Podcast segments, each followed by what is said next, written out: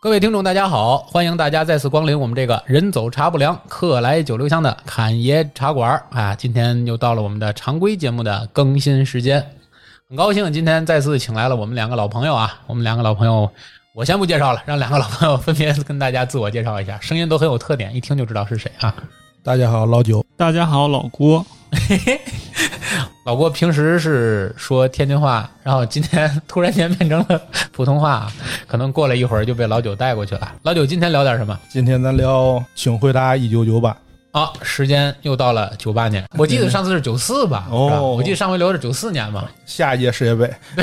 对，合着我们这个话题就是四年一个档，四年一个档，是吧？完全都是按照世界杯的节奏来的，是吧很随性哈。对对对对对。那好，我们请回答系列呢，一般来说按照我们的节目的更新频率是每个月更新一期，在今天的节目正式开始。这个开聊之前啊，我们先做一个简单的小口播啊，小广告来了。啊，广告是给我们自己的，就是我们的电台呢，现在已经有了自己的微信公众号，大家呢点开微信搜索公众号“侃爷茶馆儿”，点击关注进入我们的公众号。公众号下方呢有三个选项啊，可以选择进入我们的听友群，可以选择给我们的节目投稿，还可以选择。选择您喜欢听在哪个平台上收听我们的节目啊，都可以在这个公众号上得到答案。最值得跟大家一说的是什么呢？是您关注了我们的公众号之后，在公众号留言关键词啊“礼物”这两个字啊“礼物”这两个字，然后呢会得到一个这个自动回复的一个提醒。啊，您在提醒之后输入您的邮寄地址和联系方式，就可以收到我们电台为您邮寄的我们的电台的这个周边的第一批礼品，就是我们的徽章啊，我们的侃爷茶馆的徽章。以后您走在街头，发现谁的啊书包上有我们的这个侃爷茶馆的徽章了啊，是个“侃”字啊，您就知道这是我们那个茶馆的老客啊，我们就可以相认了啊。这个也欢迎大家积极关注我们的公众号。哎，对你你马路上看见有穿椰子的，也是我们设计的，侃爷啊， 这不三五零啊，三八零、五百、七百都我们弄的。 这不是啊，这不是啊，这有侵权行为，这个啊，啊，这闲言少叙啊，接着是欢迎大家来关注我们的公众号啊，侃爷茶馆。好，闲言少叙，进入我们今天的正题。老九，今年我们既然是按照 世界杯，我们既然是按照世界杯的更新顺序来的，四年一个档，四年一个档，今年到了九八年，那第一个话题估计跟足球又是相关的，是吧？那那提到世界杯，咱就先聊九八年世界杯。嗯，九八年是在法国举办的世界杯。浪漫之都，哎，如果说就是九四年美国世界杯叫最热世界杯，天儿最热的，他气们温最说高了吧啊，那九八世界杯我给起名就是最浪世界杯，最浪漫世界杯，是浪是浪 漫，浪浪浪漫世界杯。浪漫浪漫，说全了说全了啊。不知道大伙儿还有没有印象啊？咱这凯闭幕式，咱们中央台都直播了，对吧？好像这九八年之前是不是开闭幕式也直播？哎，嗯，九八年肯定直播了。我跟你说，我看了哦，没看的不知道，看了肯定直播。九八年那世界波，那世界这不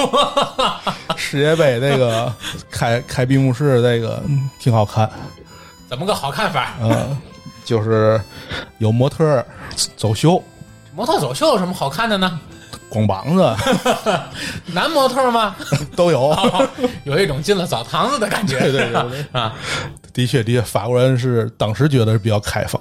尤其是九八年嘛，对吧啊哎，而且咱也没做处理，这个很很让我意外。现场直播他们可能也不知道，对啊对 对，也不知道这个节目是有毒的。 的确，这个法国法国人这届世界杯不仅体现在他这个，包括他他这个歌曲，九八年世界杯的歌曲做的也是特别好，《生命之杯》啊，就是九八年世界杯，就是历届世界杯可能是最经典的一首歌了，是对吧？瑞奇马丁那个，是，然后还有一个主题曲为什么我脑子里突然间想起来的是我和你的旋律？还有一个主题曲就是一个法语歌曲，就是一男一女合唱的一个，我记得是啊，叫我我和你。叫嘛来着？ 我踢球你介意吗？哦，嗯，这这个当年也很火，但是现在大家记起来的应该就是《生命之杯》。那个现象级了，这个歌已经。嗯，到现在瑞奇马丁那个五十多岁了吧？他现在开要是开演唱会还是唱这首歌。很著名嘛，对吧？对对对，当时就拉拉丁范儿太足了，是吧？是拉丁歌手底下那个那个狂舞是吧？就跟迈克尔·杰克逊似的，开演唱会半截儿就抬走一个那种感觉。开场就往外抬人，迈克尔·杰克逊。对，嗯，然后这个这届世界杯那个转播手法也是咱从来没见过的。怎么讲？呃，他大量运用了好多的那种就是慢动作镜头。他在直播的过程当中，而且他慢动作的，就是比如说这个草坪上落，就是落了一只蜻蜓，嗯他会慢动，他会把镜头推到这个蜻蜓身 你上。你九四年世界杯的时候说过这个问题，就说法国世界杯是一个特别浪漫的世对界杯，对不对？对对对，但是九四年好像这块儿咱给剪了。我说的是，哦，是 吗？我还不还留言问是不是剪了吗？那个后期小姨要注意啊，这段儿千万别掐了啊！九四年那那个那那期应该是给剪了这块儿。 哦，行，那再把这块儿补上。 对对对，而就是一些球员的慢动作呀、拉球啊、过人啊，一个细微的一个一个细面部特写呀，这这种慢镜头慢镜头运用的特别多。咱不是说传统意义上那种精精彩片段的回放那种慢镜头，它是这种就是这个转播手法还是特别，特别而且细他对于一个足球比赛来说是现场直播，还能把这种细节抓得这么到位，其实也是对这个国家电影技术的一个拍摄手法娴熟的体现。对文艺 片儿， 反正我是不太爱看法国电影，你是看不懂，有点累看。咱就说这个，然后咱回顾一下这个，也是跟历届一样，有几场经典的，对今吧年？的比赛啊嗯呃，印象最深的就是，对于我来讲，肯定是英阿大战，就是英那个英格兰跟阿根廷那场比赛，嗯，啊，也是他们两个国家之间也是有这种马岛海战啊，一些一些历史原因吧，嗯，造成他们反正就是那那场球是 很受关注，就是毕竟有点历史渊源是吧？好像就对在球场上要对，正要重正新是刚打完仗嘛，哎阿根廷也没打过人家，在球场上给他赢了。也行啊， 也行这场球上半场就是它是个后半夜的球，我记得是啊，他们法国当地时间是晚上，到咱这儿是后半夜。应该也是晚上转播两场那种那种节奏吧。嗯，它是八分之一决赛嘛，淘汰赛就就十前六就前强。半夜一场，后半夜一场，是不是？对，它是它是晚的那场，我记得，啊，嗯，十六进八的一场淘汰赛。嗯，上半场太精彩了，上半场就是呃十八岁的欧文，整个过掉整个阿根廷后防线，对吧？欧文然后那个年轻的贝克汉姆 是，是都是咱们的回忆，现在对吧？这都老人了已经。啊，这不是老人当时可是第这两个人都是第一次踢世界杯，正当年，也是特就特别特别出彩的一届。欧文是最一鸣惊人，他从是第一场，他从第一场那个跟罗马尼亚虽然一比二输了，但是欧文十八岁作为一个小孩儿替补上来也进了一个球，嗯，当时就是贝克汉姆也是第一场没有首发，呃，然后呢，我就上场打成了二比二嘛，节奏特别快，呃，阿根廷的那个精彩的那个任意球进配合进球也是太经典了，是那个呃就是南美人的那种想象力。给体现的太棒了，上半场特别兴奋嘛，看的就感觉这四十分钟过得特别快，中场休息时呢就有点困了， 我就有点睡着了。因为后半夜嘛，对我吧？记得特别清楚，我下半场比赛我睁眼的一刹那，正好是贝克汉姆踢西蒙尼那一脚，就哦抬了一下脚，然后他被红牌罚下去了，第一届世界杯他参加的，对吧？对，就被红牌罚下。下。最后英格兰点球输了，就是，但是他就成为了这这这场球英格兰输球的罪人了。他在场也不见得英格兰能赢，但是他下半场被罚下了，这一个点球出问题了，是吧？最后点球大战嘛，嗯，就是最终比分就二比二，等于就是把所有的英格兰球迷吧，把所有的这种怒气就撒到贝克汉姆身上，把贝克汉姆就是背负了四年这个这个骂名啊，等于就是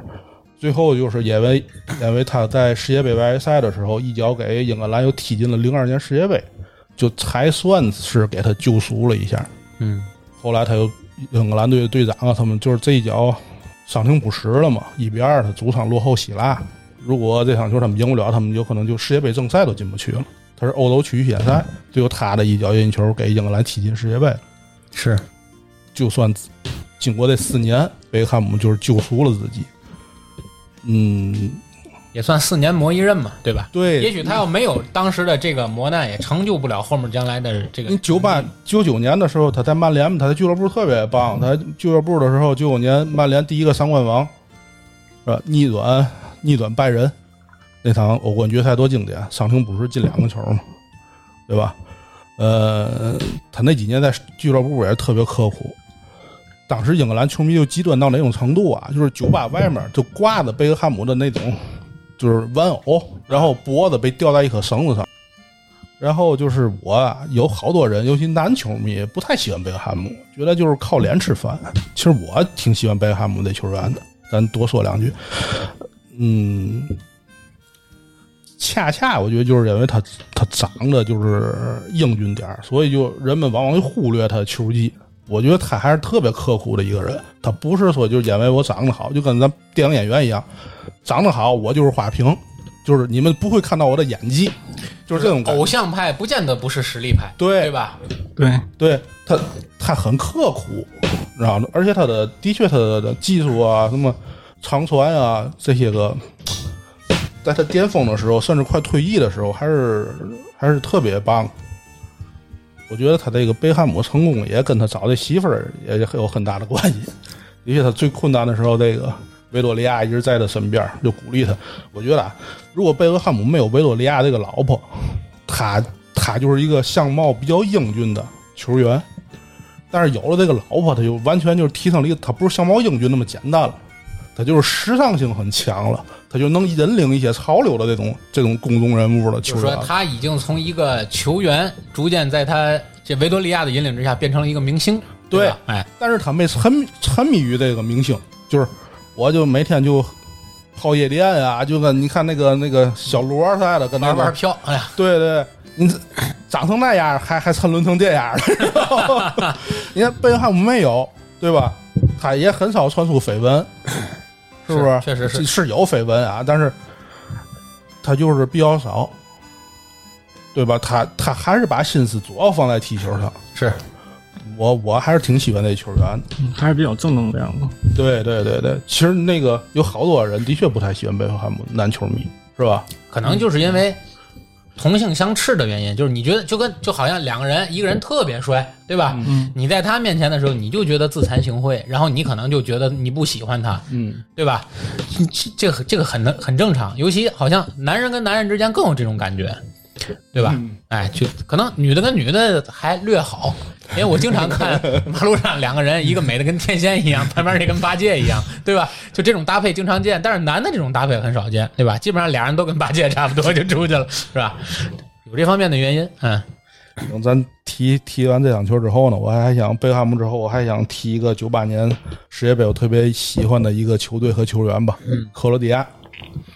克罗地亚队是九八年世界杯就是最大的黑马了吧？嗯，就连法国半决赛的时候就差点折他手里，他踢到最后第三名嘛。克罗地亚呢，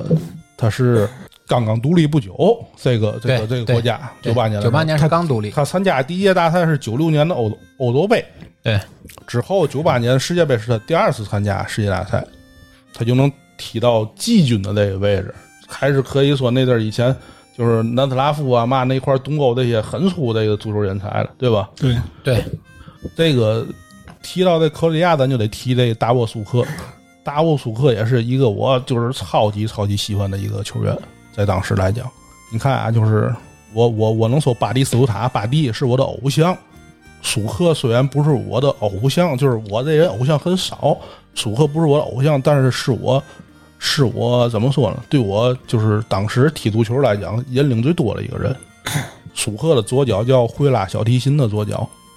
他的左脚踢得太好，我踢球也是左脚。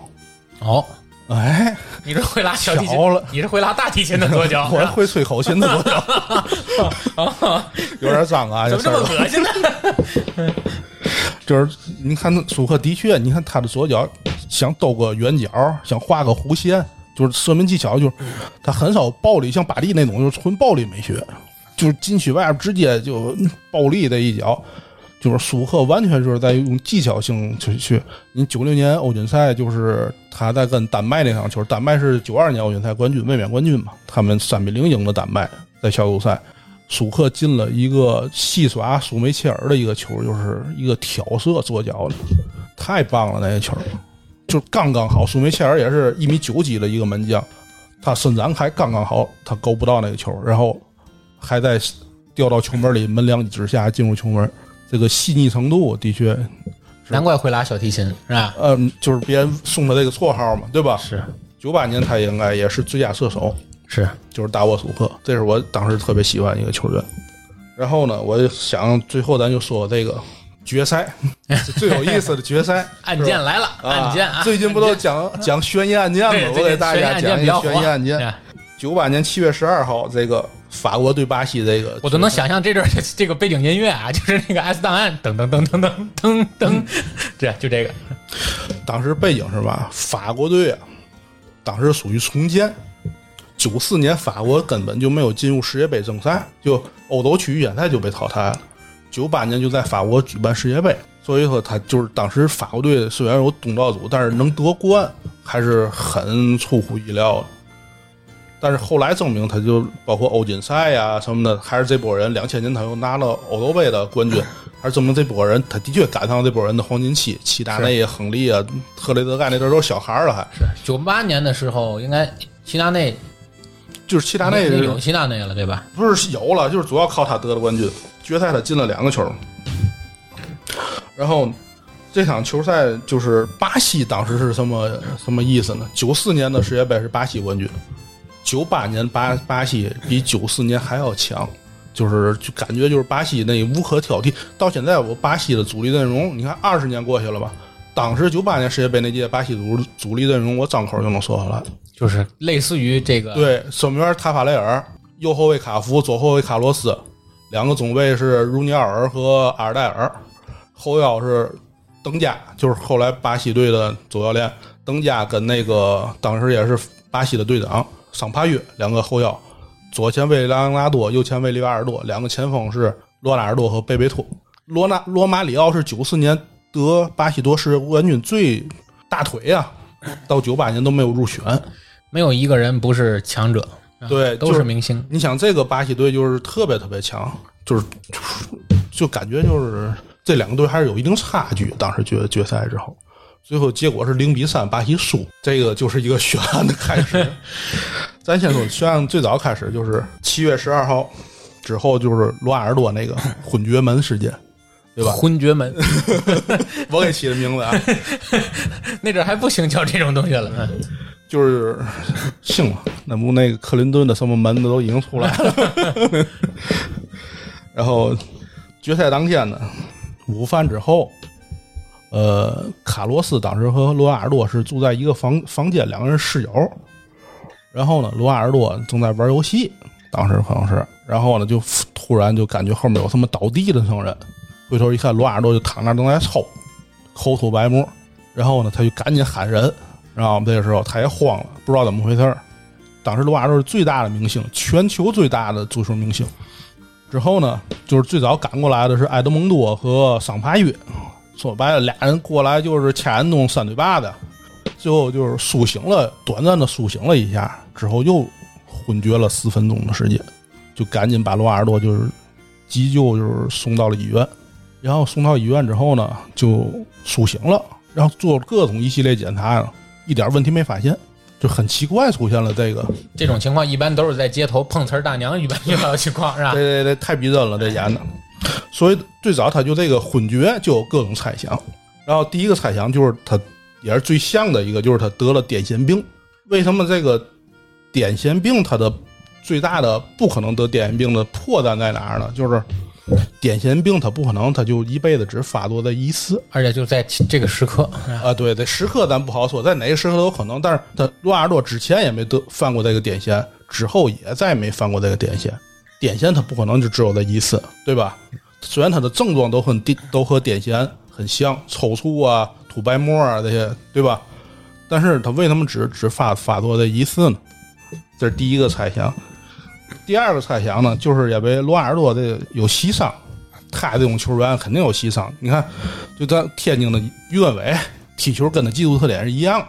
都是高速当中急停急转这种球员啊，你知这道吗膝盖压力比较大。对他膝盖压力特别大，所以呢，他就是注射了一种叫做密度卡因的一种药，嗯，就是说白了就是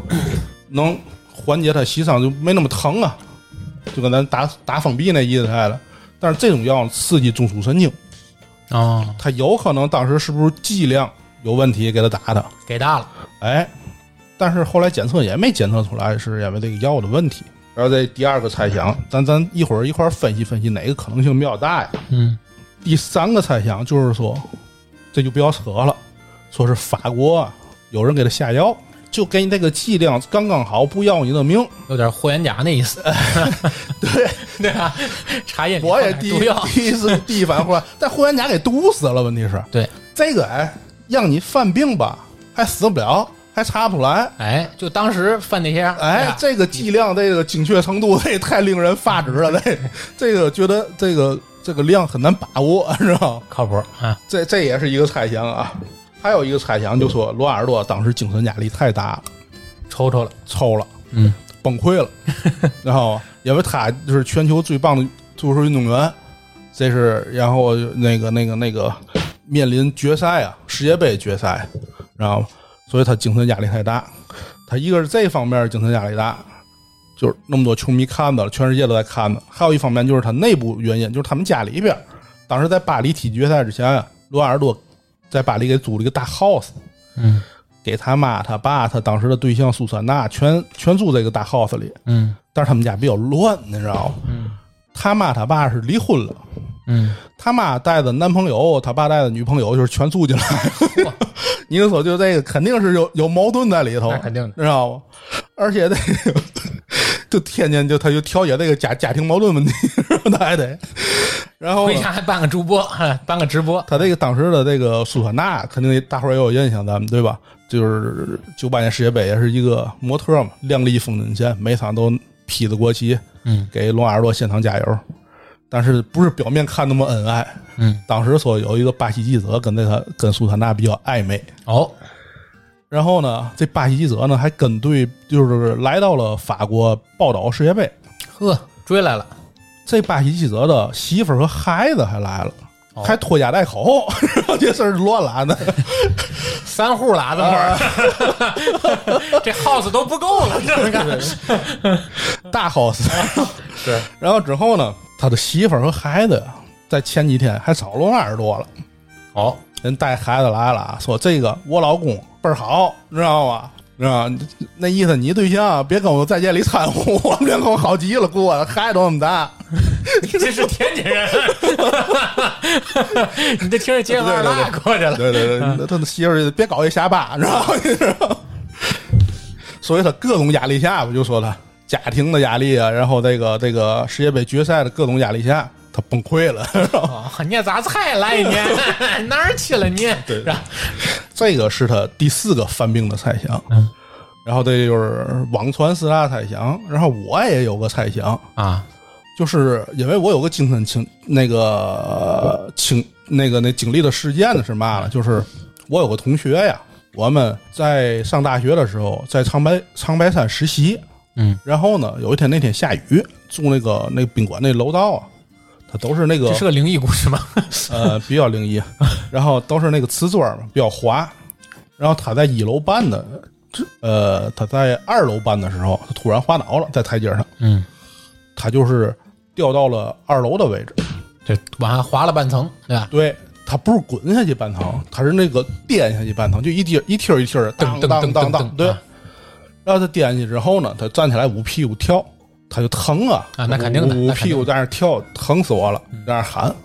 然后呢，他就我们下楼吃饭嘛，我们也没当回事儿，就大伙儿都乐了嘛。那肯定然后他就从二楼下到一楼半，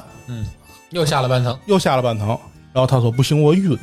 他就靠在了一楼半那个墙角上。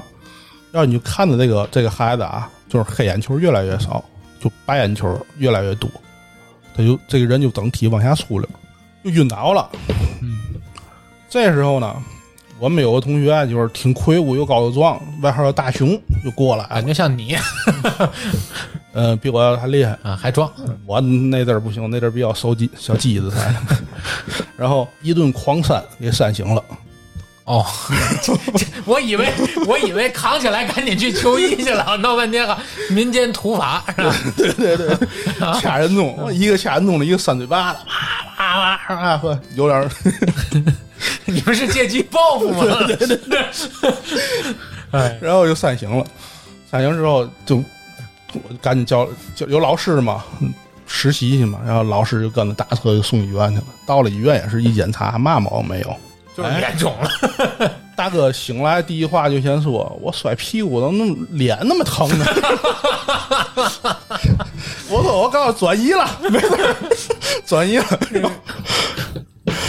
然后啊，我就我就琢磨，我通过这件事儿啊，我没落也没落后遗症嘛。这个人就当时大夫检查观察观察也没事儿，晚上还给我们喝大酒去了。好我，就是颠的呀。当时大脑可能是接受震荡比较大，不知道是因为是休克了。尾骨这儿有神经啊，还是直接点大脑，咱不太清楚啊。嗯反正后来这孩子就有点嘛后遗症啊，就是没事儿有时玩玩失踪。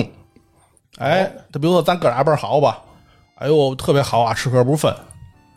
哎，过些日子你找不着他了啊，这人没了，你知道吗？就联系不上了，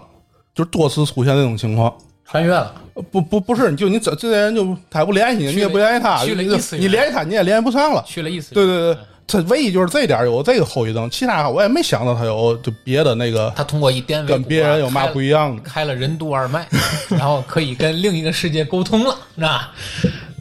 就是偶尔偶尔就是经常玩失踪，失踪一段时间，出现一段时间，失踪一段时间就这样，知道吗？哦，这个太太嗯，我就想起来罗纳尔多这个事儿了，他会不会在他们都没看见的时候自己摔倒了，也是摔到了某个部位哎，就跟我这个同学一样。尾椎对吧？你你也是到医院什么也没查出来，但是他这个就是唯一的一个跟我同学一样，我同学没吐白沫，没抽，就说晕了。他还他还有抽搐和因为你这里吐白沫如果说这里有阴谋论的话，你认为这里有可能是被什么什么，就是说这个赌球的或者怎么着这个。这个经济集团操纵的话呀，可能我觉得这个抽或者吐白沫不太好表演。对他这个晕倒肯定是真实的，就是什么原因这个的确是个谜，对，到现在他没查出来，到医院也没查出来。嗯，咱接着往后讲啊这事儿。然后呢，当天晚上呢，嗯，在当天当地时间七点四十八分的时候，就是巴西队当时主教练就是出了第一份首发名单，嗯，没有罗纳尔多，哦，顶替他的是埃德蒙多踢前锋。当然世界还不得惊讶了，对，然后后来最后上场的时候，罗纳尔多在球场上踢了首发。不知道还以为这是一个手法。哎呀，对对，然后呢，就是从医院给他换回来之后呢，他就已经都穿戴整齐了，他就知道他要上场了这事儿。当时的现在采访回忆当时的队医啊，包括当时的嗯、呃主教练啊，都都觉得就是都说我我其实不同意他上场的。然后这就是第二大疑团，什么势力让他非得非要当天决赛首发出场，嗯，而且就是发挥的一塌糊涂。哦，这个也是有几种说法。第一个就是他主战无伤耐克，嗯，你想耐克就是罗纳尔多是当时全球最火的足球运动员，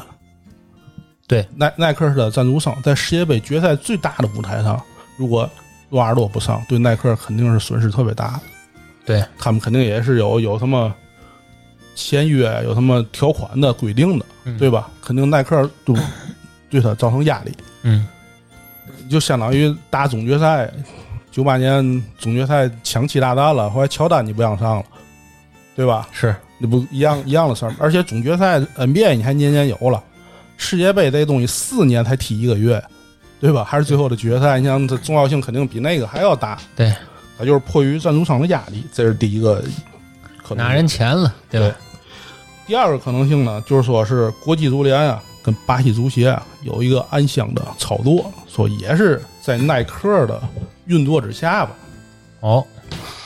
就说这届世界杯你让给法国，然后哦，你让给法国之后呢，但是罗纳尔多必须得上，由由于这个各方各方这个这个。权那个权益啊、利益的那个博弈之后，你乱二斗还得上，上完之后呢，你还得输。就法国那场球踢，那个巴西那场球踢的确就是很假呀，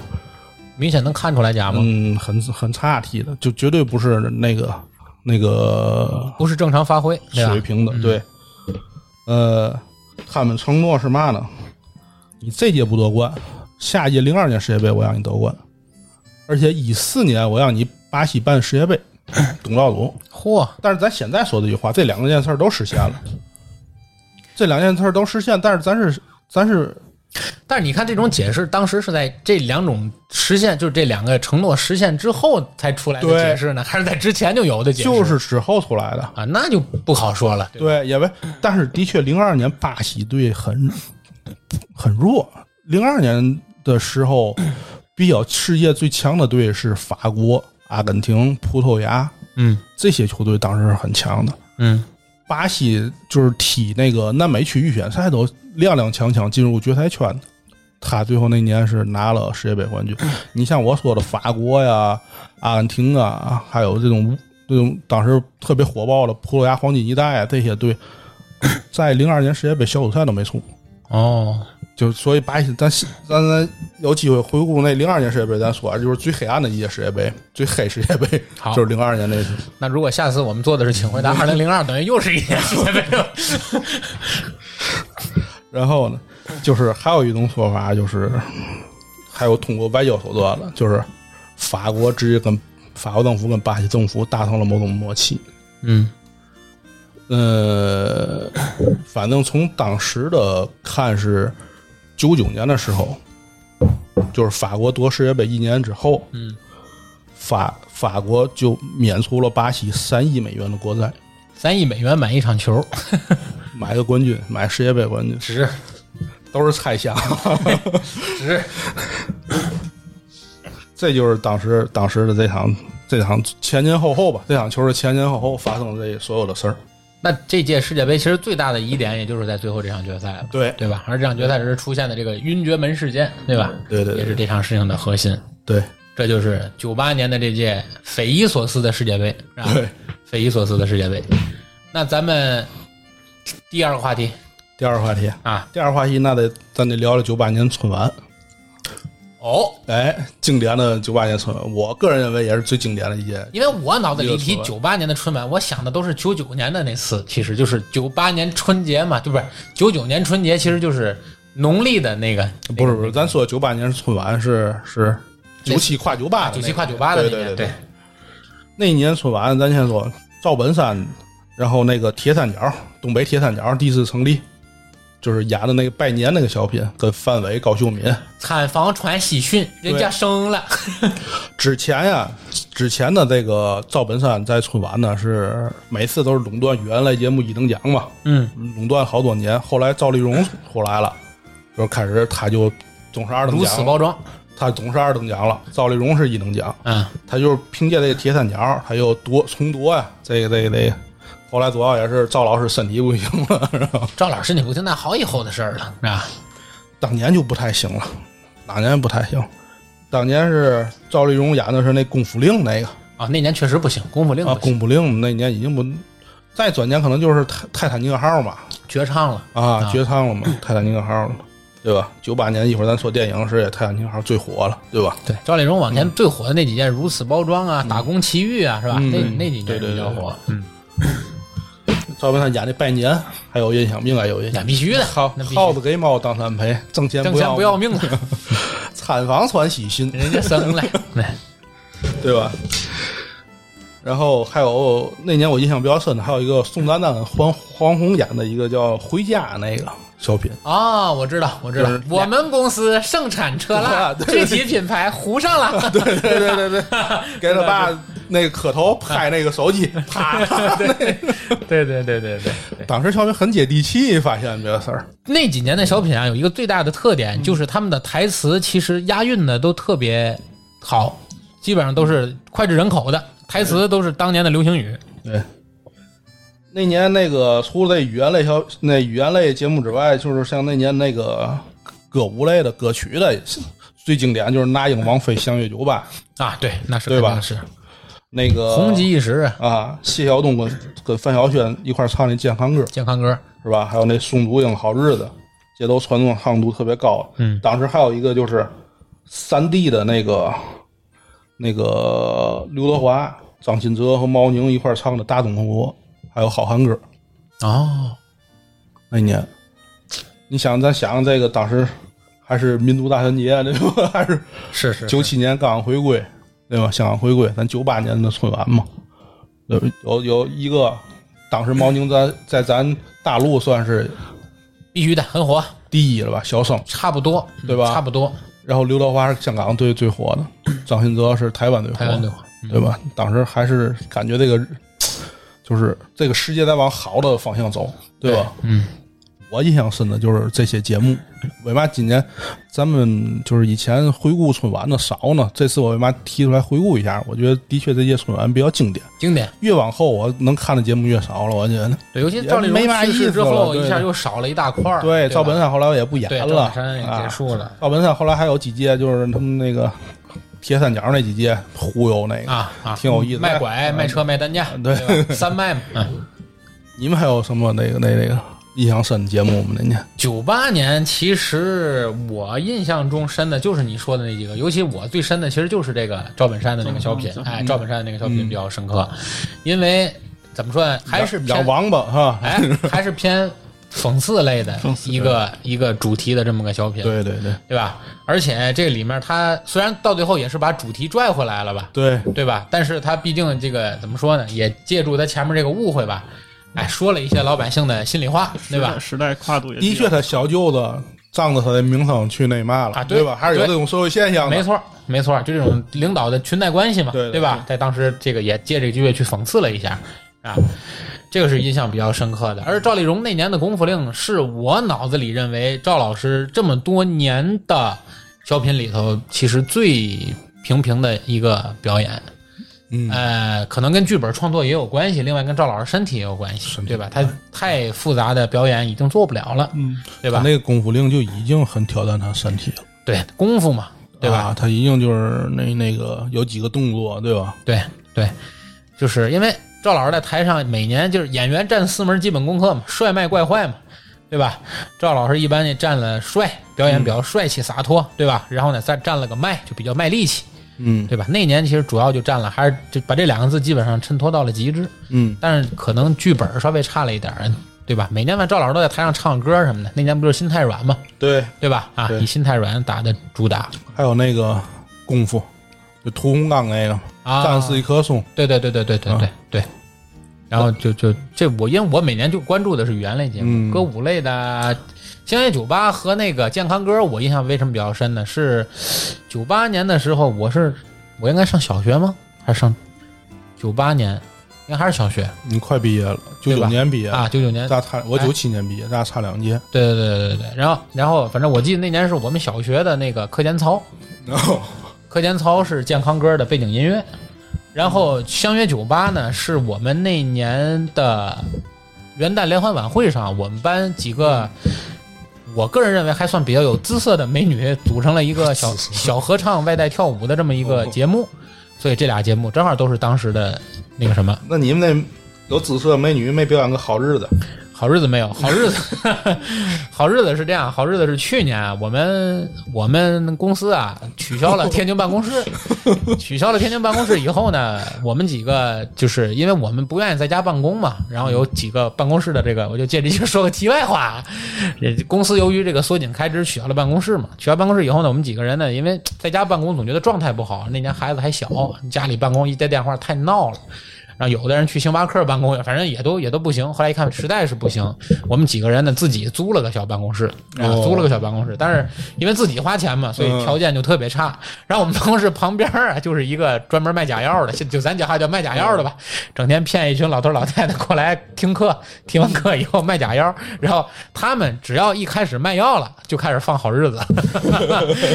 然后声音还特别大，然后我们那头儿 动不动就突然间一听好日子，哦，这旁边人卖假药了， 是吧这是对这首歌印象比较深。老郭还有这这届嗯，春晚，其实春晚好像是我首首次认识王菲的一个春晚，哦，你以前都没听过王菲是吧？？啊，对那歌可能听过，对这个人还是通过这春春晚， 以前就知道王静文是吧？没 错，王菲那年的感觉就给人感觉就比较仙儿，是吧？因为她跟那英两个人怎么说呢，就怎某在某种感觉上其实有点像， 你看当时就是都是这种，你看都是这种搭配，你包括谢晓东跟范晓萱，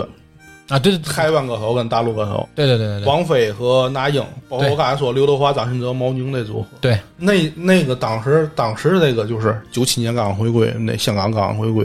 对吧？就是感觉他就是就再往一块儿走。有这个主哎题，有的确就是那年之后，滴滴的确实实在在的，就是和两岸三地的合作是越来越多，越来越一体化，民间合作，民间合作，嗯越来越一体化了，感觉。对，咱再说中国互联网的黄金时代，这个九八年发生的几个大事，嗯，对咱们现在生活还造成很大影响的，就是马化腾开始创立腾讯，创出的 OICQ。啊，那阵还不叫 QQ 了，对吧？啊对，OICQ 嘛，对，然后呢，当年还有搜狐、新浪、京东这些个网站正式创立。童年，对吧？对这几个网站是童年对童年，当时马云还没有那，对，马云还在李西彦湖宏边还没徘徊，还在还没西湖回边回徘徊，国，李彦宏。是的确那阵儿是黄金爆发期，对吧？对吧？是那时候咱们这个国内主要这个国内这个比较空白啊，对，因为这个东西它就同时，因为我们大家如果对这块儿感兴趣的话，可以往前翻我们之前的《请回答》系列里有一期专门做了个主题，就是中国互联网发展史。这一年是这个互联网进入中国之后的一个爆发期，嗯，就几个海外留学的或者在海外工作的，在国外，尤其是美国，接受了这个先进的互联网的思想的影响之后，回国之后，回国要立志开发这块市场，然后在那一年，咱也不知道他们私下里是不是研究了 啊，先驱者诞生的年代。哎，对，先驱者诞生了，是吧？就就在那一年同步这几个大的，而且那一年特点就是都是门户性网站。现在好像门户性网站已经不是主流的网络媒体了，对吧？因为那阵儿你对，提互联网就是门户性网站，新浪网易、对吧？网易、搜搜狐狐都是门户性网站。搜，狐是老大嘛那阵儿。对对对对，我记得我我两千年买电脑吧，上网之后上来我还打开就是搜狐，我看点嘛有什么新闻，点体育就有体育新闻对对是吧？？对对对，对都是那种一小块儿一个分类一个分类的，对，现在已经没有这种，大家看新闻已经不是在这种门户性网站上看了，大部分都是通过推送来看。呃，也是专门的那种新闻 APP，哎，对吧？对，就借助于 A P P 来看。网易的呀、什么也都是对这对种，对吧？都转型了腾讯嘛，因的。为大家都很少在网页上看东西了，是吧？对，那咱互联网聊到这儿，啊，互联网对吧？ OK，咱前期也聊过这嗯个，啊。，对对，那咱聊了九八年，咱们就是为什么我们今年想想想做九八年的原因，就是源于九八年那场特大洪水。今年咱们这个，虽然还没到水也特大不洪水对，但水是也感不觉小对水这个所以我们也想回顾一下当时九八年的，所以我们这期请回答节目做的九八年，对对吧？那时候的确咱不大呀，十来岁，对十来岁。我印象最深的就是，咱一提发闹洪水、发洪水，都是北那个南方比较南方多，跟对尤吧其？咱北方人对这个东西没什么概念，对，长江流域啊，什么这岷江、嘉陵江各种江，对吧？洪水。但是那年我印象特别深，那年就是连松花江都发大洪水了，在新闻里说了。我觉得这个还是就还是从南到很北，很难，哎，很少见。全中国就是都特别那个那个，包括咱们周围。虽然咱们这儿不是灾区，但是我觉得就是这种准备啊、泄洪啊什么的，说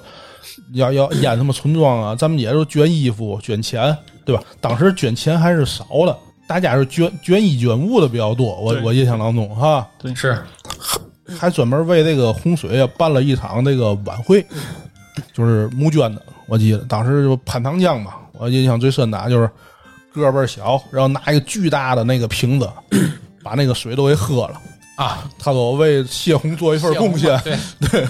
就那那年就是印象最深的。咱现在提起来也相当热血的这个事儿，就是都是那个迷彩服，解放军的。对对 对啊那一战年就是中战国士们就是手挽手，就是紧务必得拿下这个这个用人田，对就是用人田，你看都是那种救人也是那种场面，都是咱们因为在那一年，无论是从电视镜头上，还是从大家民间这口口相传，还是尤其因为那那阵儿不像现在这个互联网这么发达，对吧？大家从电视镜头里看到最多的其实就是解放军的身影，嗯，给大家的感觉就是，只要解放军一到，主心骨就 OK 了，对，对吧？主心骨就 OK 了，咱这这事儿个就能从解早。的年代啊，也没有经历过那大的战争，对那个解放军最印象最深刻的还是那个镶嵌牛仔对那块儿强对，现前在在那就块在，儿，嗯，对对对，而且就从我印象中，就是从九八年之后，只要中国有什么大灾大难，第一时间冲上前线的永远是解放军，对而且解放军只要一到，对吧？口号一喊，红旗一飘，这事儿基本上就能平。其实以前也是这样，但是以前可能太小，咱没感印象感触对没那么咱没印深象，对对吧？后来就是尤其这个百年不遇的大洪水，然后零八年的那 个就大地震汶川，对吧？对你对这个就是迷彩率啊，是吧？你看见它就觉得有救星了，这个对事儿是是是，这个话话题很沉重，是吧？咱们说一个这个因为大洪水啊产生的一个一个一个美食吧，对哦， 还能通过大洪水产生美食，这个因为他当年发这个大洪水呢，就是这个湖南这个地方呢，有个叫湖南平江的地方，它是主产大豆的，你知道吗？洪水啊，就让这个湖南平江这个大豆减产，大幅减产。这大豆的原材料啊，供不应求，知道吗？我先说啊，就是因为这洪水，后来造成了咱们现后来都爱吃这辣条的诞生。哦，然辣后条就是对洪水对，就是那这个么诞生的。我给大家讲讲怎么回事儿啊。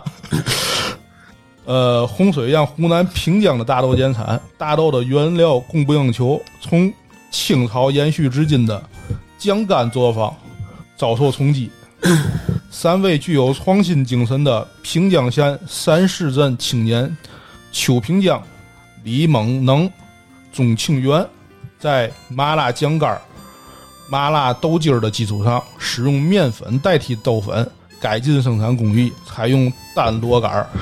挤压熟化技术，加入辣椒、花椒、孜然、糖、盐、植物油等佐料，创新发明了辣条，开启了辣条这一零食的传奇之路。这个辣条念的跟论文一 样，没错，就是嘛意思呢？这个辣条就是因为这个怎么怎么怎么诞生的，就是因为这个大洪水造成大豆减产，然后湖南的这个地方这哥仨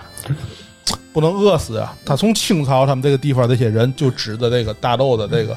包括大豆周边产品，比如说我这桃儿生产，嗯，你你你运不出去怎么办呢？弄工厂我做桃罐头吧，对吧？嗯，他就是指着这个吃。今年这大豆没有了，然后他们改变了这个思路，他们之前就把大豆啊这个做成什么拉杆儿啊，什么这些东西，他们用面粉代替了豆粉，对吧？就做了这个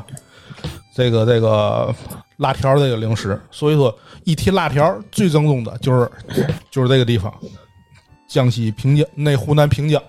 这是最正正宗的辣条。原来如彼，哎，而且大伙儿看看，那我感觉念这些配料，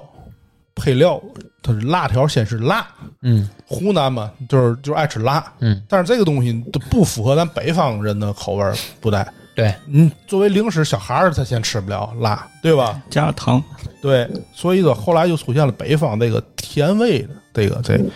我再给大伙儿念念啊。 那辣条以麻辣风味的特点在南方风靡起来，因为辣条起源于湖南平江，从诞生开始就是麻辣味儿的，所以平江麻辣味儿辣条才是正宗辣条。二零零一年，平江人开始走出湖南，走向全国，辣条企业遍地开花，尤以河南为生。你看， 到咱北方了，到河南了。但是湖河南人也吃辣呀，河南人就越来越往北了嘛，这咱也吃辣，他不就是接受程度的问题吗？对吗？你这河南人再吃辣，他也吃不了湖南人。 因北方人对辣接受程度低，喜欢甜，为了迎合北方人的口味需求以及小孩子的消费能力，改变了平江辣条麻辣风味的风味特点，在平江辣条的基础上加甜加香减辣，形成了甜辣味儿辣条。河南辣条与原产地平江辣条有了口味的区别。这是关于辣条味道的变迁，是吧？哎，跟念论文一样，我们 简简述了一下这个辣条的发展史。其实提到九八年的这个大洪水啊，我倒想跟大家多聊两句啊，这是做一个、怎么说呢，题外话吧，跟聊聊，就是九八年为什么会发生大洪水？话题一转，好像要变成灵异事件了。 没有，没有，没有，没有，没有。我们科学的来看这个事情啊。九八年为什么会发生大洪水？这是很多人，包括事后啊，这几年在水利这个领域，包括我也看过很多关于这方面的文献记载和相关人出的书，很有意思。很多人把关注点都分析在九八年发生大洪水的根本原因是什么。我们先看九八年发生大洪水都有哪些地方出现问题了。首先，黄河有问题，对吧？但是黄河泛滥这个问题并不是只有九八年才出现的问题，对吧？中国自古都有黄泛区的概念，就黄河本来一直就泛滥，黄河一半多都是地上河，就是它这个河的整个河床的高度都高于周围的这个，像开封，对吧？就是属于开封比黄河要低海拔，对吧？河在城上流那种感觉，所以黄河流域的泛滥是自古以来有之的。而九八年之所以这个事情闹得这么严重，重要的问题出在长江出现了严重的这个泛滥，而长江严重泛滥的原因，当然跟九八年当年，呃汛期连续三次的大范围降雨有很大关系，这是历史上少有的三次大范围降雨，而且是集中降雨。但是最关键的问题是什么？最关键的问题是在长江的上游和中下游，我们分成两段，在当年之前。由于过度的经济开发，都产生了严重的水文问题。以长江上游为例，长江上游在九八年之前，由于这个大面积的开垦这个农田，增加粮食产量，增加这个农民的经济收入，长江上游的大面积的森林被砍伐，导致长江上游出现了严重的水土流失现象，就是长江上游河流的泥沙携带量。较以往明显上升，而河流中泥沙携带量上升，必然会导致河床被不停的垫高，这就已经凭空增加了很多这个河流泛滥的风险。再看中下游，长江中下游之所以一直没有特别严重的泛滥，历史上除了1957年吧，我印象中有过一次长江的泛滥，之所以没有这么大规模的泛滥，原因基本上是出于长江中下游除了这个河流的。整个的这个宽度，长江的宽度非常宽之外，跟长江下游的几个大型的内陆湖泊有大有重要的关系，比如洞庭湖，比如鄱阳湖，对吧？这些湖泊其实就是大自然形成的泄洪渠，泄洪的，对，泄洪渠。而在九八年之前，由于长江中下游，大家一听这个名儿就知道，长江中下游地区是中国的鱼米之乡啊，嗯，对吧？为了增加长江中下游地区的这个。农田这个粮食的产量增加，整个国家的 GDP 收入。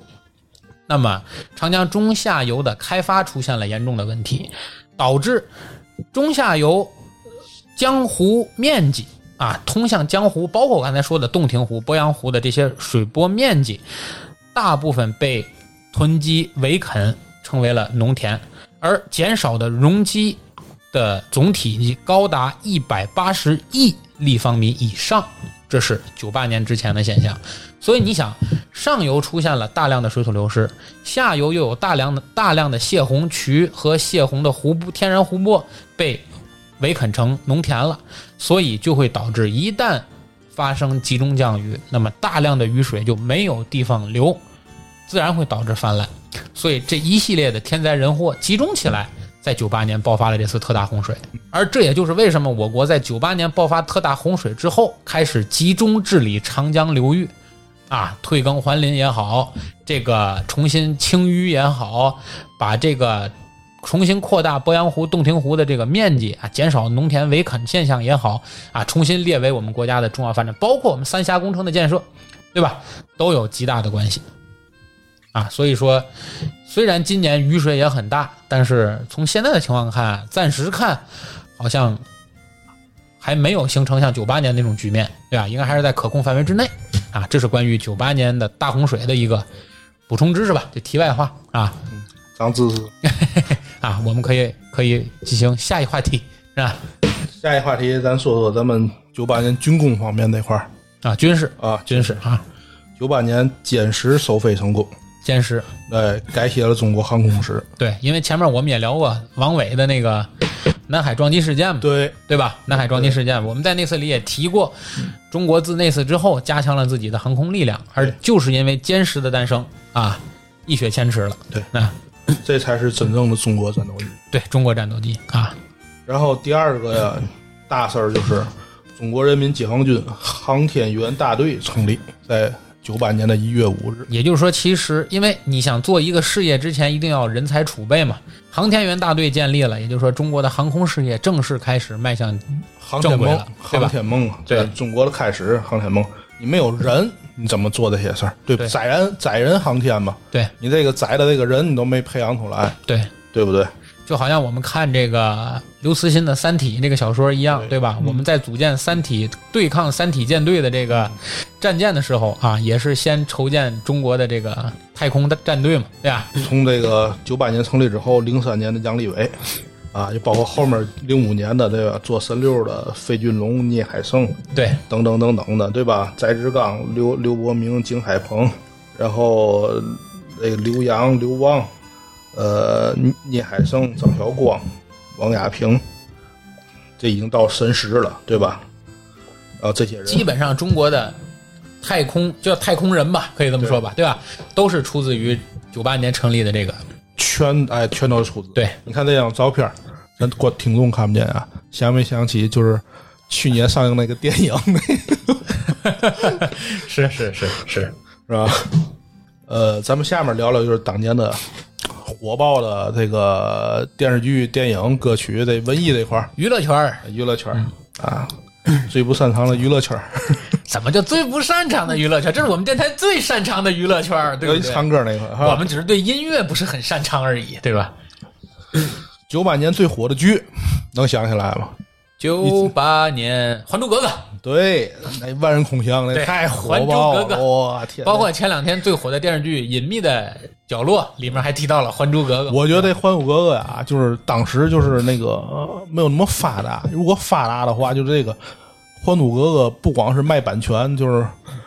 卖不断的重播啊，这都知道吗？他得卖周边都已经爆了，当时《还珠格格》周边也没少卖，只不过没有版权而已。 就是没有版权，啊哎就是这周周边已经爆了卖的。你你对对对，你夏天你摇着扇子，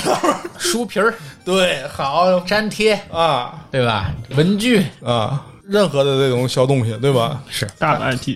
对大 IP，绝对是个大啊 IP。然后还有一个咱们四大名著，上次提个双《三水浒水水浒浒》上次咱九四年说《三国演义对，》，九四年说的三国嘛，九八年的一这个《水浒是》啊，很经典。对，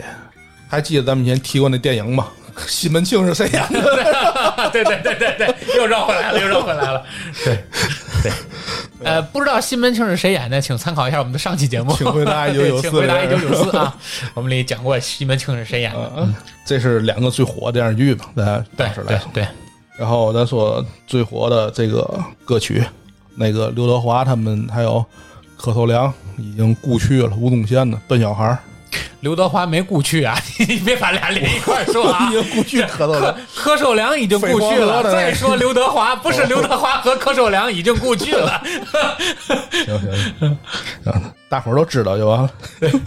不知道，大伙儿不知道，你这会掉粉儿的。这个《笨小孩》是我唱歌唯一不跑调的一个歌，然后最近比较烦那年的歌，就是口水歌比较多。那年是哪个人的版本的比较烦？是李宗盛那个版本？李宗盛创作出来的华那个，健他们几个合唱那个吗他写出来的，就是哦九八年啊。啊，然后《伤心太平洋》，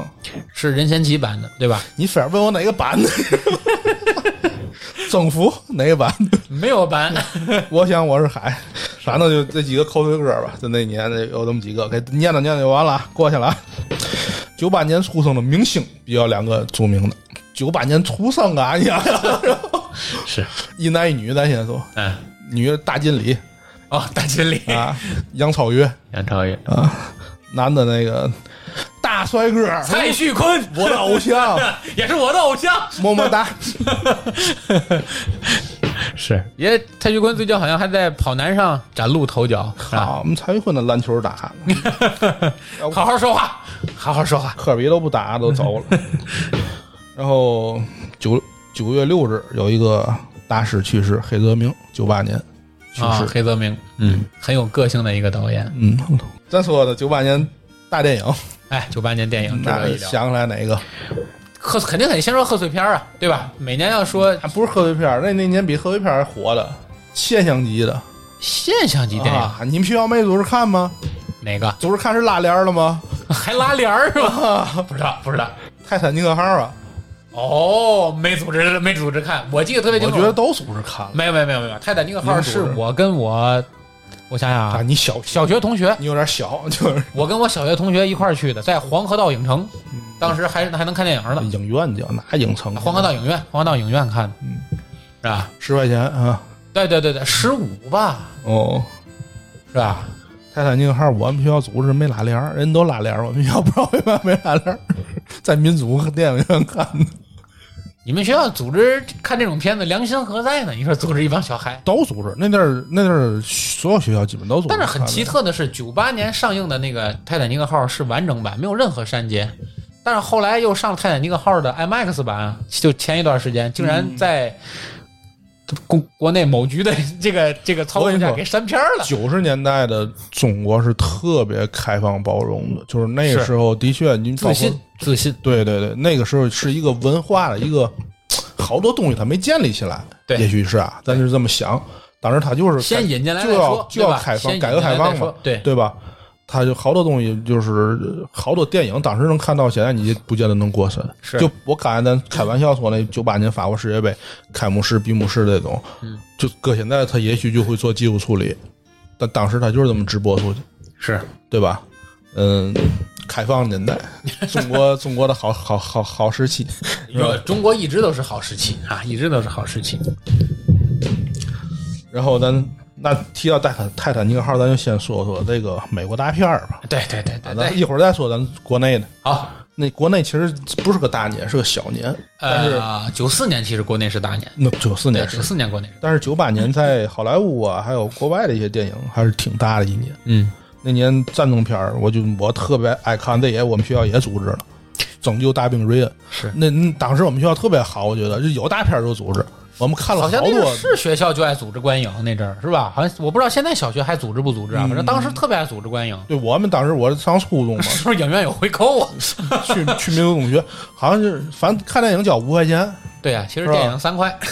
也够便宜的，五块钱这这个弄个好几亿票房不得累死？对对对，拯救大兵瑞恩太棒了，很哈。棒很棒很棒，嗯。到现在看《拯救大兵瑞恩》也是个经典电影啊，无论是它的战争场面还是它情节设计，对吧？我情觉节得设计这很棒都是很棒啊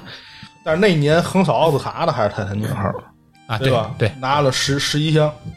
对，因为《泰坦尼克号》到今天为止也是电影史上的一部经典，对对吧？把莱昂纳多整个给捧红，对，是吧？当时那女主角叫凯特温斯莱特，文斯莱斯，嗯，但是她这个这个这，我觉得之后几年还是很火，但是到后来她没有莱昂纳多那么那么火。对莱昂哦纳多基本上属于常青树啊，对吧？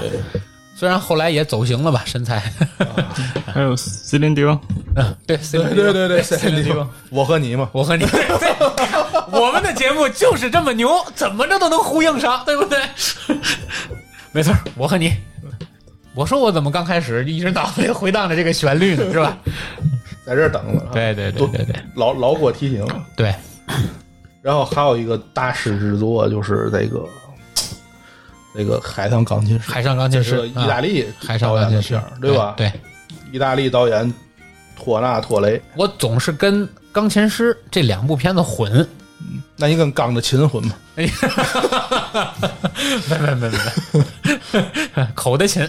没没，我就是因为不我是这钢两，琴，那电影你没看过？我我看我看我看，我就说我经常混的是《海上钢琴师》和《钢琴师》嗯，这两部，我就总是搞不清楚。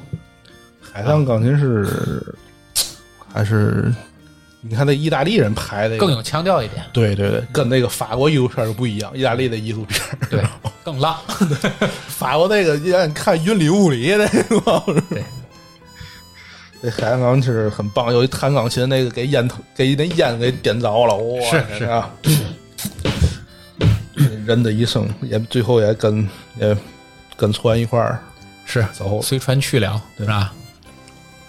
然后还有一个我特别喜欢的喜剧演员金凯瑞演的《楚门的世界》啊，《楚门》啊，《楚门的世界》这这也是一个很有脑洞的电影，是对吧？是这就是全球那个真人秀，这是真的真人秀。人这个编剧里去，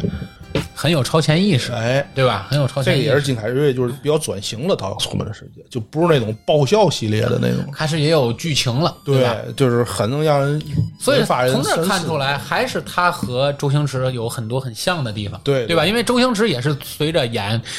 完全就是为了搞笑，逐渐的开始往有情节、有思想的方向去转，对对吧？就是金凯瑞，就是比总之我总觉得更深一步，就是所谓的更就是陷的更深一步，更快一步，应该说，就是对吧？就是怎么说陷的更深一步呢？总之虽然现在很深，但是人家还能当导演，还能那嘛，大哥直接就找不到抑郁 了，你知道吗是不是？不疯魔不成活，嗯哎然后再说一个那个怪兽电影《哥斯拉哥斯拉几呀、那年是》，哥就是哥斯拉，就是哥斯拉，就最早的哥斯拉，没有一二。啊、对对对对、啊对对对，那年呃的哥斯拉是我最喜欢的这种大怪兽片儿是吗？对，啊，你喜欢怪兽打怪兽呃，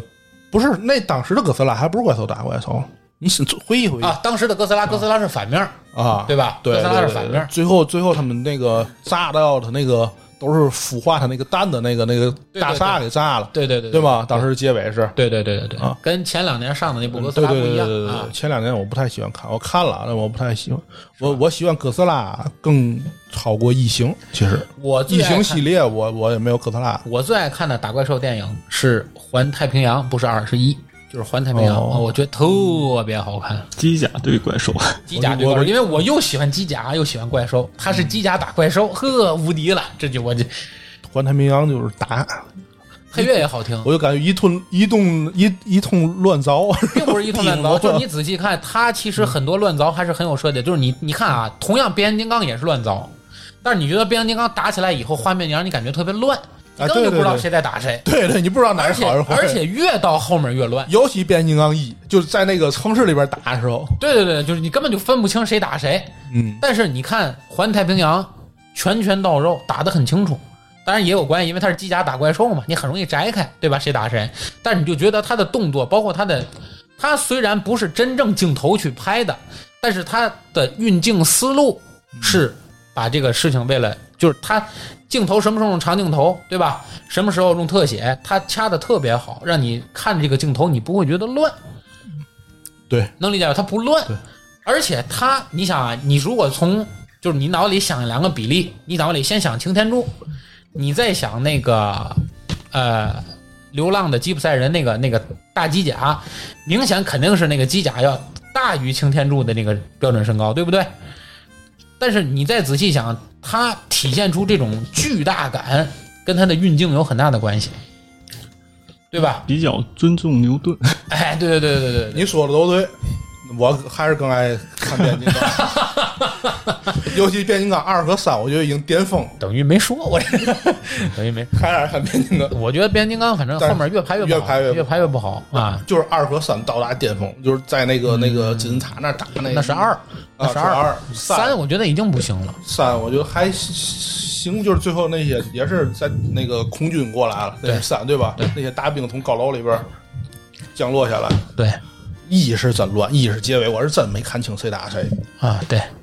因为他也缺少这方面的主要运一镜经它验是个巷战，最后结尾，它对在楼楼就是那个那个城市里边打。对你最最清楚的就是二那个 是吧？对，那咱说说中国电影呗，因为你讲哥斯拉嘛，对不对？哎还有一个那个那个日本电影，九八年开启了一个午夜凶 铃。哦，这个节目，哎呀，还是不要聊了。我咱开聊聊午夜凶铃。呃，因为《午夜凶铃》我是大学才看，午夜凶铃和鬼娃花子，还有那周越，你最爱看哪个？我哪个都不爱看， 我哪个都不爱看，因为我都是大学看的，这几个我都是大学看的，但是都给我留下了很不好的印象哎，。后来拍一个电影叫嘛那个贞子大战假假叶子是啊，吗？好像是伽椰子嘛啊嗯，就是咒怨那个女主跟午夜凶铃女主对对打那个是吧？哦这我也没看过， 这我也没看过。反正最近网飞正在上一部剧，美剧嗯是网剧版的这个《午夜凶铃》，好像还不错，但是我也没敢看啊。嗯，我听看的人说还不错。嗯，后来我会让咱们节目这几个在看的主播回来做一期节目吧。 我我其实还真不太爱看，就是这种这种恐怖片儿，它也不是吓不到我，我觉得看的累得慌。 不要突然把声音变低好吗？不不， 你知道为嘛他看的累得慌？嗯，就是他那儿啪呀啪呀，营造气，日本恐怖片儿就是营造气氛为主嘛，对 对，对，你啪啪的不是那种，对你没有那种这种冲击力。你那你适合看欧美的《 生化危机啊那你适合看欧美对的。，呃生化危机有点过，生化危机总是吓你一跳，一转弯更噔一个僵尸。是吧 对，他这个还是国产僵尸片儿比较适合我，当林正英系列是吧对对对，还有那种就是那种传统的那种，就是山村老师啊，就这种传统鬼片儿，我我我沈特腾别老喜欢师。是一个很经典的故呃，事。对对对，那鬼片儿算我印象中他是我看的第一部，是拿盘看的，是吧？因嗯为我原先啊听这部名字的时候，我以为是一部故事片儿了，嗯讲的是一个支教的老 师，我一看听名字也是这种感一觉。个 心态一直个接崩了。哎，一个一个下乡去支教的老师，然后就奉献啊， 为为教育事业奉献终身嗯啊，然后什么还班里还得有什么特别贫困的孩子，啊老师什么砸锅卖铁，对，老师还得跟爱人那个有有矛盾啊，哎最后爱人不支持，最后支持了，对跟他一块儿俩人山村老师了。后来后来才知道那部片子叫《一个也不能少》， 一个都不能少，这是恐怖片儿，我靠，这也太要命了，这个，哎，我就要主人公叫楚人美， 嗯，对吧？嗯，女主， 女这个大女主，哎，太吓人了，这部是我童年噩梦啊，绝对是童年噩梦。那个刚才你说看盘，我想起来，我看那个《咒怨》，嗯，呃，《咒怨二》吧，是是是，我啊，那个盘还是租的盘看，在家看。然后呢，看的时候呢，我又没放着，但是我没看。当时我们家来人了，我们就在打牌，一帮人，正好呢，那帮人走走了之后呢，就屋里没人了。玩完牌之后，我就在那儿，正好那那个那个盘放完，嗯，我就是给换了一张盘，因为当时的那个我们家那 DVD 啊，在电视下面，嗯，啊，它是个棍儿，电视在那棍儿上面，那它里面那棍儿在 DVD，然后我把那个它有它那阵儿盘还不是一张压在一张，它那是两张盘，对，CD 一、CD 对二， 吧？我就把那 CD 一拿下来，把 CD 二跟就推进去，我一弄开始，知道吗？然后我这一抬头，他那二掐那块儿，正好是那 掐叶子往下啪，你知道吗？我的，我一抬头，他跟我脸对脸儿， 看那电视，我这不就是你追求的效果吗？我蹲在那儿，你知道吗换碟，完了我一下一抬头一看电视，那他那个脸正好跟我对那脸，正好所有人都走 没了，你知道吗这叫贴脸杀， 这叫贴脸杀啊！在现在这个特别火的密室逃脱里头，有专门的术语啊，贴脸杀。嗯那下面咱聊聊那华语的，就是贺岁片儿。嗯，可算聊到开心的话题了。哎，呃，应该是第二年的有贺岁片儿，第一年是甲方乙方甲，方乙方，第二年冯小刚不见不见不散散，九八年然后再往后就没完没了，对吧？啊，对对，没都完是没这种了类，型的。嗯，都是个四个字的。对对 对，A B A B，对，嗯，A B A C，对，A B A C。呃，不见不散，美不国见不拍的散，其实给我的感觉呢，虽然里面有很多经典的桥段，但是我觉得和甲方乙方的高度不太一样，没有甲方乙方，我更喜欢甲方乙方，对吧？我甚至觉得没完没了比不见不散都你好。对，，没错，没完没了，我觉得也比不见不散哎好。不见不散给我的感觉呢，第一，呃，所有的搞笑桥段过于硬性植入，就是为了搞笑而插入了的那个桥段，其实和前后剧情联系不是特别大。而且还有一个更主要的观点就是，我觉得它里面的剧情比较浅。你别看甲方乙方，它是个纯搞笑片儿，但是你仔细想，甲甲方乙方的剧情也好，情节设计也好，前后搭接也好，故事整个运就这个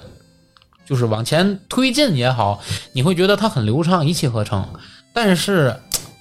不见不散就觉得很生硬，啊就是俩人到一块儿就遇到事儿，也不是抢劫啦，就是空难啦，要不就是怎么怎么着，反正都是这种。哎呀，怎么说呢？反这还是冯小刚比较早期的一个贺岁片，我觉得他越拍到后面越越好，但是他是到达顶峰之后他又下去了啊，对对吧？他那天下无贼那那已经相当棒了，你后来又拍的那那叫嘛？村为了赚钱，李小璐啊，弄那帮人，啊，但是我觉得《非诚勿扰》啊系列还行，就《非诚勿扰》可以，啊就非诚勿拍扰完《挺好非诚勿扰》就最后那个我真是尬了整部电影，坐电影院里边儿那那片儿叫嘛？就跟甲方乙方啊，我知道，我知道，道，叫私人定私人定制私人定制，对哎那个片儿简直就是就是把乱甲八方乙方又排了一遍吧，那还不如甲方乙方好。差太远了，对对对，那那那那太烂，那些梗都特别烂，是而的且是这的网络比较发达，这是的都是的感觉都是抄袭网络的那些梗是的，是的，是的，就觉得没啥意思了啊。。你看他其实拍好多片儿，还是像大腕儿，对吧？是的，咱以前提过，就是你像他有一些比较经典的台词，冯小刚那儿，就是他就说。你可以看到这儿，就泰勒那去啊，去大腕儿，拜佛去大腕啊儿是我觉得我所有看过的贺岁片里最牛的一部，我最喜欢的一部就是大腕儿。我到现在为止也是没事儿就看一遍，基本上所有的台词儿从头背到尾，哈，太经典了。而且就是他对于那个时代的剖析，对于这个整个社会现象的分析，基本上都到了那个时代最高的那个层次的理解了他把那个当时那个社会那种调侃一切浮躁，对调侃一切那种讽刺的，对，调侃一切了，属于上帝视角去调侃，这个真的不一般啊。但是大腕儿之后的那些贺岁片呢，我觉得又变成了普通意义上的贺岁片，就是搞个笑。其实冯小刚的，就是我感觉呀、就个人，我完全我个人的，我我肯定是不喜欢他那个，就这个贺岁片来讲，肯定是不见不散，算比较比较弱的一个。是还最次的，我觉得就是那死人定制。是，我觉得还有就是， 夜宴算贺岁片吗？夜宴不是贺岁片，夜宴算大片儿。啊 太好了，啊，这上面夜宴有四八，那属于大片儿，嗯，对吧？它不是贺岁档上的嘛，根本人家不是，对吧？呃，忘了吧？ 非常打乱我，我刚才想的是哪部片子？哦，手机， 啊、对对，我觉得手机啊，也不是特别高分。我个人认为啊，当然当年也是特别火它爆，是一部有社会现象的电影，对，但是现象级电影，对吧？嗯，跟相邻的《天下无贼》比，我觉得还是差得很远。对对，《天下无贼》还是有剧情的，剧情在推动对的。那对吧个手机那不是靠片儿剧情，我觉得也是一般，是就是就是他拍的一些合拍片里，我觉得这三部是相对比较弱的。是，但是我觉得手机怎么说呢，也是有，就是冯小刚的电影放在贺岁档，成功不成功，我只有一个标准，就是我看他的时候能不能有那种调儿，能理解吗？就是能不能还还让我行感受到那种调儿，京味儿文化的那个调儿，如果有，我觉得就算成功。如果连那个感觉、连那个调调都找不到了，我觉得就不成功。你像私人定制，完嗯全你说不上它是一个京味儿电影，对对对吧？你完全说不上它是一个京味儿电影，对吧？但是你你看不见不散，没完没了，你就不能把它完全算是个京味儿电影。所以我觉得在我印象中就不深。但是你看大腕儿，对吧？你包括手机，你包括天下无贼，对吧？你感觉它就是还是有那个腔调在，你就觉得它 OK，对吧？天下无贼倒不是那个强点儿，但是天下无贼剧情不错。是啊，天下无贼就最后那个吃烤鸭那点儿，哇，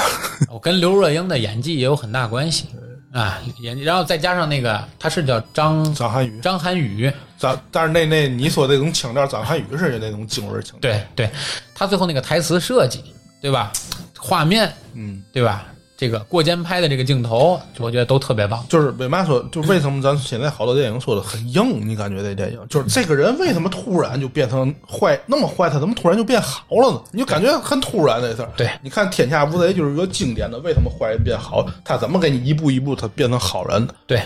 就是因为电影就是你感觉一点儿不硬，你感觉他这个他最后他为了这个他肚里的孩子。自己的心理矛盾在里头。对他对一开始他他他他这么反对，一直就让他下火车，一直想对这个那个那个那个傻根儿下手，最后保护了保护了傻根儿，就这一系列他这个心理变化拍的特别好，都是正常它的，是有过程的，不像现在好些剧一样，好些电影一样就咯噔一下，我操，这因为在不我可能他会办出来这种事儿，对，因为在他的人设我之间因为在我眼里，电影你说主角的，我们最简单的说吧，就是他内心活动的变嗯化，其实只有两类。第一类，好人就是好人，坏人就是坏人，坏人的目的就是坏，好人的目的就是好。我给你大家举个最简单的例子，伏地魔，你不需要了解伏地魔 为什么是个坏人。你说，哎，汤姆·瑞斗为什么非得当个坏人呢？为什么就不能好好学习、天天向上呢？为什么非得研究黑魔法呢？你不需要琢磨这些，它存在的意义就是当个反派， OK，你能接受，没问白骨没问题吧？哎，没问题，对不对？没问题。白骨精对吧？ 这个白骨精为什么是个坏人？你不用讲，哎呀，是不是他年轻的时候受了什么挫折呀？是不是对吧？怎么怎么样啊？童年不幸啊等等，你不用考虑，他就是个坏人，他就是想吃唐僧，对不对？OK，锦轮法王，不用每个都举例子了， 不用每就是他没有转化，玄冥 二老，还有一类就是像刚才九哥说的，对吧？这个他有一个主角内心深处的一个成长过程，嗯就是观众会随着他的成长而成长。他原本是个好人，可能他黑化了；嗯他原本可能是个小偷小摸，嗯但是他从良了，他、嗯他他向善了。好的电影是要把整个他内心的变化轨迹，对，以观众的角度把它排出来，而不是让你觉得更噔一下他就好了，对吧？更噔一下他就坏了。前面演的，嗯他他怎么突然就想通？他这种情况现在太普遍了。对这种就是剧的硬伤，现在是。对对对对对，因为还是那句话，就是他们把观众想简单了，对吧？他们把观众想简单了他，不是把观众想简单，他就是肚子里又没有那个墨水儿，他又编不出来这个心理过程，或者 哦说也也来不及，对吧？也来不及去想这么细，对吧？啊就随便编一个，赶紧把钱挣回来就得了。这是我们讲的那年的贺岁片儿，嗯，那年其实华语还有一个就是成龙大哥的《街坊诗歌》，比较我印象很浅，《尖峰时刻》我印象特别浅。我印象中，成龙大哥给我留下印象最深的几部电影，那《醉拳》不用说啊，年轻时他年轻时那几部咱就不用说了。后来逐渐你就觉得成龙大哥岁数大了，打不动了，但是还在硬打的那几部电影，倒是给我留下了比较深的印象，哎，你看《十二生肖》，我觉得拍的还可以，不错还可以。对对对对再往前，《神话》拍的其实也挺好，嗯《神话》也挺好，然后《警察故事三》啊，也特别棒，我觉嗯得、是吧？就是明显就是英雄迟暮了，二二了，也行，二也行。但是那二也好，还有警警察跟故吴事也好彦祖那是二对三吧？三跟吴彦祖那是三，跟人对决嘛，对决以后就是啊玩游戏那个，啊对不对？那应该是警新警察故事吧？啊，对，那叫新警察故事，对吧叫新警察故事叫新警察因为你再往前那几部警察故事，成龙大哥本身就年轻，你你看的就是他怎么收拾坏人，对吧？腿脚怎么利索。但是正好《新警察故事》那部电影就是在成龙大哥开始转型，就是出拳也没这么快了，动作也没这么灵了，对吧？ 咱咱现在说就是后来，咱现在说也十好几年前了，《新警警察故事是是，》得有个十五年了吧？这片儿差不多。因为当时这还要个早，吴彦祖也刚出道不长时间嘛，嗯得也有刚十五火，年以上了。啊，对吧？你就正好就是在成龙大哥转型的那个时候，这演的就跟他自己一样，对吧？就是虽然老了，是个老警察了，但是也是要想办法去英雄一下那种感觉，哎，你就觉得特别棒啊！他最近排的那个，他最后排那个英伦对决英伦对决，英伦对决那不错，那也真不错。对我也看了，劳尔·密坚演的可以，那个但是给我的感觉，英伦对决就是有你刚才说的那个问题，我觉得主角的刻画、性格的塑造有点硬，嗯，就情节太硬了。为了救个闺女，啊哎，对，就是为了哎，就是很多情节是没有必要的。相反，而且你要这类的东西吧，你就跟前两天我们做的这期节目，有的朋友啊听了就是那个《美国末日二》嘛，就是一样的，就是你情节太硬了，就会给观众一种很不自然感，就我走不进你这个剧情去。你可能演技很高超，你可能情节很巧妙，你可能里面很多镜头做的特别棒，你可能特效花了很多钱，但是从镜头开始那一秒到我走出影院的那一刻，我从头到尾就没走进过这个剧，我就是一个观众在看，我就觉得体验感很差。啊，我就觉得体验感很差，就是我融不进去但是不同人有不同的看法，这这是就是咱们啊！看这电是影的一个对对对，这是我们俗人观影，哎对呀、我嗯们一一群俗人，我们不了解电影的人，就随便谈谈自己的感受啊。但是不妨碍人家是一部好我电觉影。得咱对吧那个《请回答》系列，整个是把他们影评啊，他们各个揉到一起，揉到一太起，乱了，从体育到综艺到影评到鬼故事，对吧稀里糊涂我们都揉到一块儿聊。那那个那个那个案件是吧？对，，案件军工是那个， 还有对对对，军迷，对吧，我们都往一块啊儿揉，还有做辣条儿嘛， 美食，对吧？咱得够 够自然科学为什么会有大洪水，对不对？啊还讲的那个什么效应，对曼德拉曼效德应，啊拉效应，对对对对，外星人儿，什么都聊，什么都聊，这就是我们综艺类节目，对吧？我们综艺类平台节目。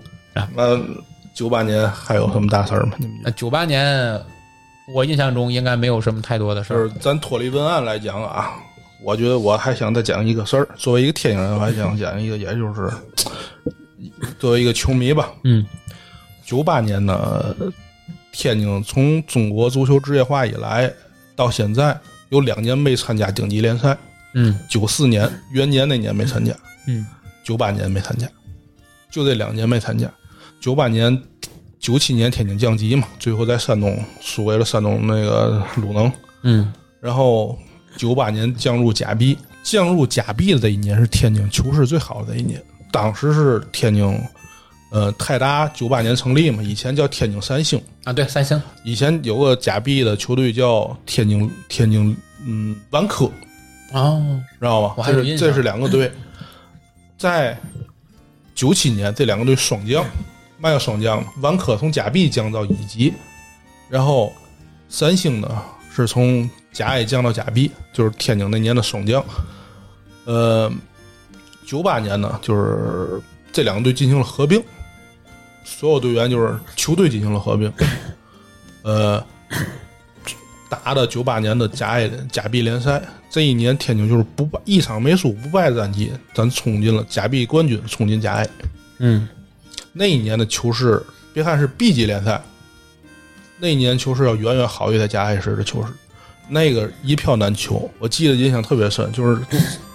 呃，那阵儿我妈不在在家水上班嘛，她路过那个虹桥体育场，就是现在麦德龙的位置，嗯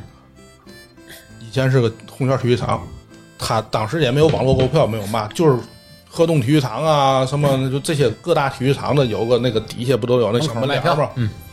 去就挤，我妈说都是人在挤，然后一个女士最后给我挤了三张票，学生票十块钱一张，我记得特别清楚。我那年去看假币联赛，就场场爆满。我跟同学呀、有时候还跟我弟弟去看了几场现场。其实球迷很简单，你踢你踢甲 A 也好，踢那个你看天津那个那个那个解散的权健也是，当时权健在踢中乙的时候，球我也去看了，球是一样火爆。他你赢球他们就快乐，你别混这个事儿，你你你。赢球的先决条件就是不混，对吧？说白了，你得有斗志，你得有精气神儿的。那那对对，就是你看，长时间虽然天津没有调级啊，泰达之后，就长时间的在在甲 A 也好，中超也好，就是在混是混个保级，是，对吗？这说白了也是咱的门面，啊你不能 连个连个顶级球队都没有，那么大一个直辖市。对，说白了，足球玩的不就是金 钱嘛，对吧？就你你你你没有个顶级球队，你说白了，你这儿的竞技就 不行，对对吧？你看最明显就是以前大连多厉害，现在随着大连啊嘛这些青岛啊，就没有以前经济就是发展那么好的这些沿海城市，它的顶级球队就自然就没有了，嗯，对吧？你现在今年投入最大的就是深圳，嗯，对吧？最厉害球队就是上海上港、广州恒大、北京国安、北上广深，对吧？你说还咱还说什么嘛？对吧？这玩意儿，你你我就是希望啊，我突然想起来这个，这个我没写在文案之内，我突然想到九八年这个天津足球的这个，因为刚才说到于根伟了，我就有点这个苗头。我想最后咱结结束之前，我就说一句，嗯嗯，球迷快乐很简单，不一定非得你就是夺冠也好，干什么也好，就是你在次级联赛也好，只要你有那个精气神儿，让人看看着有那个意思，是对吗？对别天天混日子，天天在这儿，嗯对得起你代表的是这个城市的精神面貌。对对，你是甲 A 不好好踢没有意义，对你是甲 B 你好好踢了，大家也爱看，对，对吧？我就想说这个 事儿，没毛病，没毛病。行吧？ OK，那九八年的故事呢，我们就聊了这么多啊。呃，也感谢我们的两位嘉宾能够做客我们的电台，继续跟我们来聊这个话题。节目最后呢，我们还是希望各位能够听到我们节目的听友们啊，如果觉得我们的节目有意思啊，喜欢和我们进一步的交流，可以在微信关注我们的公众号“侃爷茶馆儿”啊，关注公众号之后，底下可以选择加群，进入我们的听友群“侃爷茶馆儿一号院儿”，和我们继续在群里展开讨论。啊，我们现在群也是人越来越多，然后每天呢聊各种话题，无论是灵异的啊，还是聊这个历史的啊，还聊什么，包括有喜欢聊体育的，对吧？聊娱乐的，你都可以在群里头和我们这些主播，因为所有的主播也都在群里，啊，可以在群里头我们畅所欲言，大家聊聊天，交交朋友，是吧？然后呢，我们侃爷茶馆的文创也同步上线了啊！我们首批文创呢，暂时不考虑以售卖的方式，还是考虑以赠送的方式。我们第一批的这个呃徽章已经到位了，也第一批徽章呢，今天都已经寄出去了，就是我们在录音之前的半小时，我们都已经寄出去了。首批呃，在我们注册公众号留了您的联系方式的这些听友们，啊、估计在这周应该可以收到您的这个我们侃爷茶馆的徽章。而给我们节目投稿并采纳的这些听友朋友们，啊、您的文章一旦被我们的公众号发表，或者您投稿的内容被我们采纳进入了我们的节目，我们都会为您寄出我们侃爷茶馆儿啊定制的马克杯，作为我们的这个呃。奖励吧，也可以说是小礼物啊，送给您作为纪念。也希望大家积极踊跃的向我们的节目投稿。好，时间关系呢，我们节目就到这里。这里是人走茶不凉，客来酒留香的侃爷茶馆，节目就到这里，大家再见。哎再见。最近哎，拜拜拜拜。